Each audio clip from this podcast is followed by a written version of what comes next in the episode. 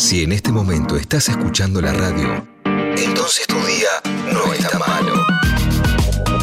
Mucha data. Hasta las 11 por Nacional Rock. Yo llevo, llevo en mis oídos la más maravillosa música.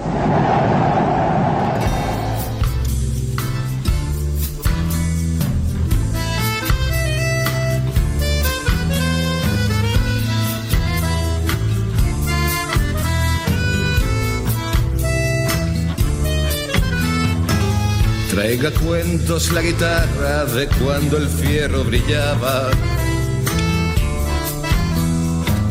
Cuentos de truco y de tapa, de cuadreras y de copas.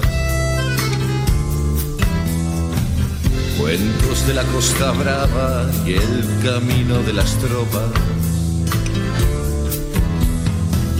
Venga una historia de ayer que apreciarán los más lerdos.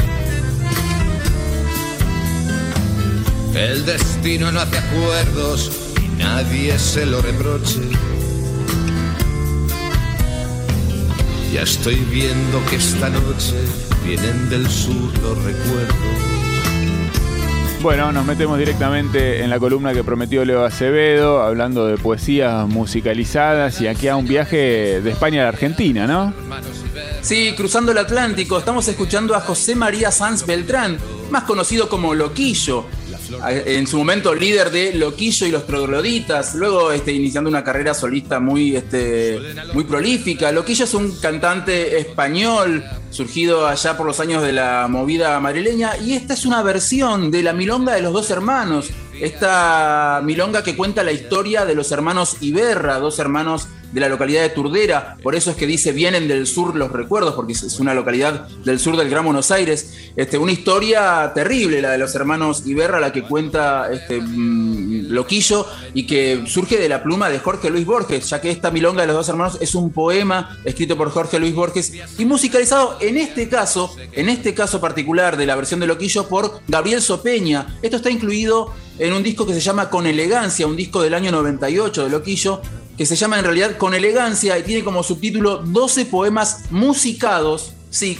por Gabriel Sopeña, musicados ya que no musicalizados, así prefirió este, decirlo este, Loquillo en la tapa de este disco. Les decía, es una historia terrible la de los hermanos Iberra, o por lo menos la, historia que decide contar Borges en este poema, ya que el hermano mayor de los eh, dos hermanos Iberra, cuando vio que el, hermano menor debía más muertes que él, decidió emparejar los tantos matando a su propio hermano. Una historia que según dicen los últimos versos de este, de este poema, es la historia de Caín que sigue matando a Abel. Este disco de Loquillo salió en el año 98 a través de un sello muy pequeño, un sello independiente español, y durante mucho tiempo fue un disco perdido en la discografía de Loquillo hasta el año 2008 en la que él decidió subirlo a su propia página web y dejarlo para descarga gratuita. Si quieren este, mm, escucharlo, les recomiendo que vayan a la página de Loquillo y lo descarguen porque es un disco muy interesante. Tiene además de este poema de Jorge Luis Borges, poemas de García Lorca, de Benedetti, de Jacques Brel, de Manuel Vázquez Montalbán, y es un disco muy interesante. Les decía que la milonga de los hermanos eh, está incluida en el libro Para las seis cuerdas, un libro del año 1965 de Jorge Luis Borges que reúne un montón de poesías que, como su título lo indica, están pensadas para ser musicalizadas por una guitarra, para ser cantadas en, forma de milonga, en formato de milonga. Algunos dicen, hay versiones que dicen que Borges escribió estos 11 poemas que, se, que reúne el libro para las seis cuerdas a pedido del músico Carlos Guastavino, un músico académico argentino que incursionó muchísimas veces en eh, los sonidos y las formas de las músicas folclóricas argentinas. Así que es posible que haya sucedido así. No, no es un dato que, que, yo haya podido confirmar, pero algunas versiones dicen que Borges les escribió a pedido de él. De todas maneras, cuatro de los poemas del libro para las seis cuerdas tuvieron su versión musicalizada a cargo de Astor Piazzolla para el disco El Tango, también del año 1965. Fue muy gracioso este, el episodio de, de, cuando Piazzolla le mostró las versiones musicalizadas de sus poemas a Jorge Luis Borges. Él a manera de, muestra se les hizo cantar a quien era su esposa en ese momento, de The Wolf, Y Borges las aprobó, dijo, sí, están buenísimas. Cuando fueron al estudio, Borges se acercó a las sesiones de grabación y en el estudio las grabó Edmundo Rivero. Cuando le preguntaron a Borges, cuando Piazzolla le preguntó a Borges qué le parecían esas versiones grabadas, él dijo, y la verdad me gustaba mucho más cuando cantaba la chica. No fue muy, muy, este, muy feliz la, reunión entre Borges y Piazzolla. Finalmente terminaron en, no en malos términos, pero sí de una manera más bien distante. Borges después hablaba de Piazzolla como Astor Pianola, porque no le gustaba, no le gustó mucho la música, la, que le, la música que le había puesto a sus poemas. Pero bueno, a Borges mucho no le gustaba eh, el tango canción y, el tango así muy este, complejo. A él le gustaban las cosas un poco más, más sencillas y por ahí este, Piazzolla no era el músico indicado para musicalizar sus poemas. Y además las personalidades, ¿no? Sí, perdón, no, y además las personalidades de cada uno, ¿no? Borges siempre muy sí, irónico, Piazzolla un, cabrón. de titanes, ¿no? Realmente era, era algo destinado a terminar este, no del todo bien el, el choque de personalidades de Piazzolla y de Jorge Luis Borges. Bueno, dos genios, ¿no? También hay que decirlo, no es, que, no es que eran solamente dos tipos con personalidades difíciles. Les decía que iba a traer varios poemas musicalizados. El siguiente es un poema de un poeta uruguayo que se llama Jorge La Rosa y que fue musicalizado también por un español, en este caso por Niño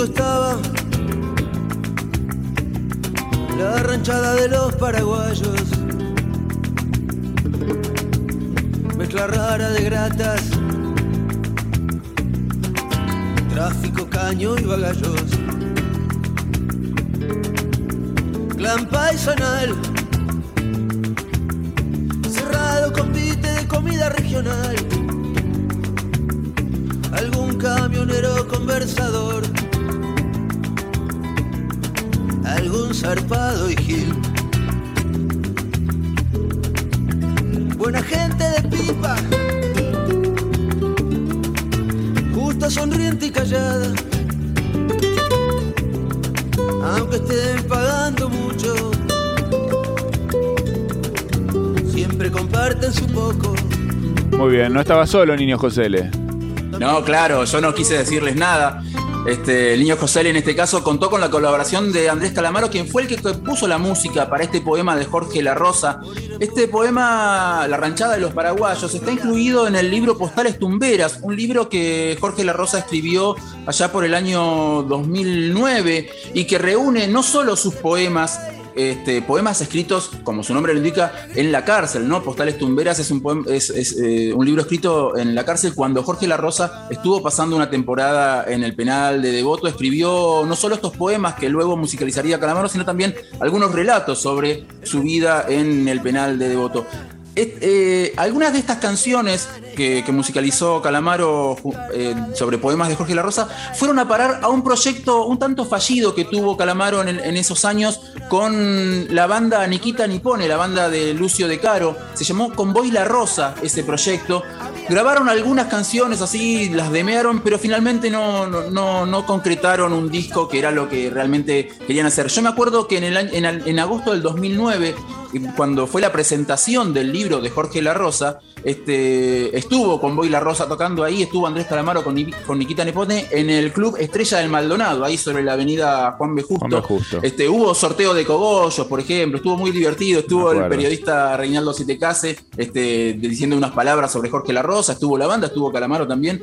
Este, así que les recomiendo que busquen con Boy La Rosa, van a encontrar algunas canciones este, de, que son poemas de Jorge La Rosa. Y también en El Salmón hay una, una canción que se llama Nos Volveremos a Ver, que también es un poema de Jorge La Rosa. Antes de seguir con el último poema, quiero este, contarles una cosa que tuiteó recién el compañero Francisco Aquino, que claro, hace unos años también, por el año 2008, 2009, este, Loquillo vino a hacer algunas notas a, la Argentina durante la época de este, de este disco con elegancia Francisco Aquino tenía este disco y cuando se lo da a Loquillo para que se lo firme, Loquillo le dice, tío, ¿dónde has conseguido este disco? No lo tengo ni yo. Eso da, da, cuenta de lo difícil que era conseguir este disco y por eso este, finalmente Loquillo decidió subirlo a su página web para que, para que cualquiera pueda descargarlo eh, gratuitamente.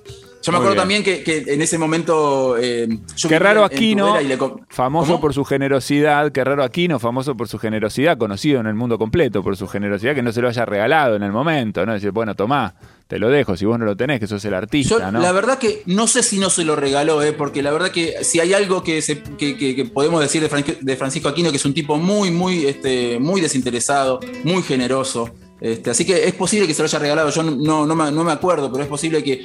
También hay, hay, que decir una cosa, es generoso, pero no hace ostentaciones, entonces capaz que fue a un costadito y se lo regaló sin que nadie se, diera cuenta. ¿no? Es posible, es posible. Bueno, le mandamos un saludo. Yo le comenté, me acuerdo en ese momento a, Loquillo, que yo en esa época vivía en la localidad de Turdera, donde está ambientado el, cuento de los hermanos Iberra, y él también había flasheado con eso, y entonces me preguntó algunas, algunas particularidades de esa localidad.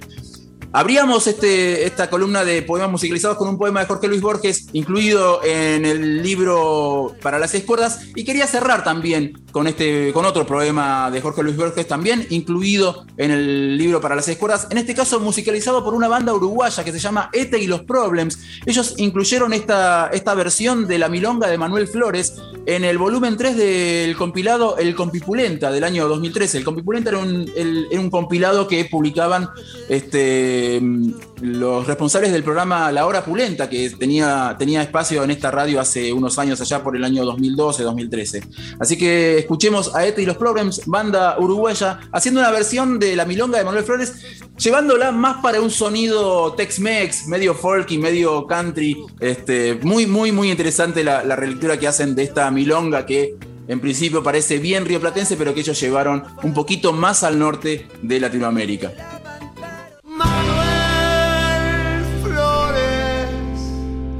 Va a morir. Eso es moneda corriente. Morir es una costumbre.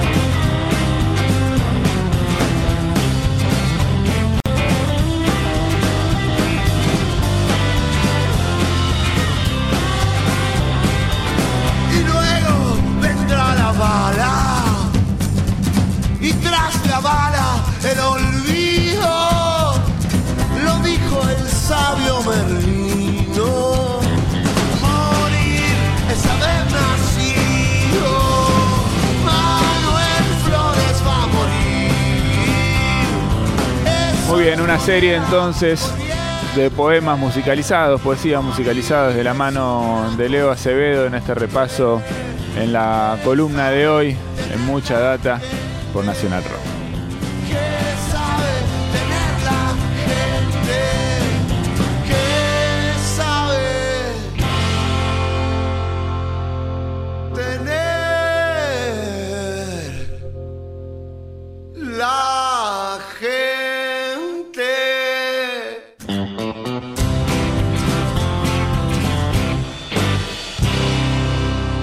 Mucha data.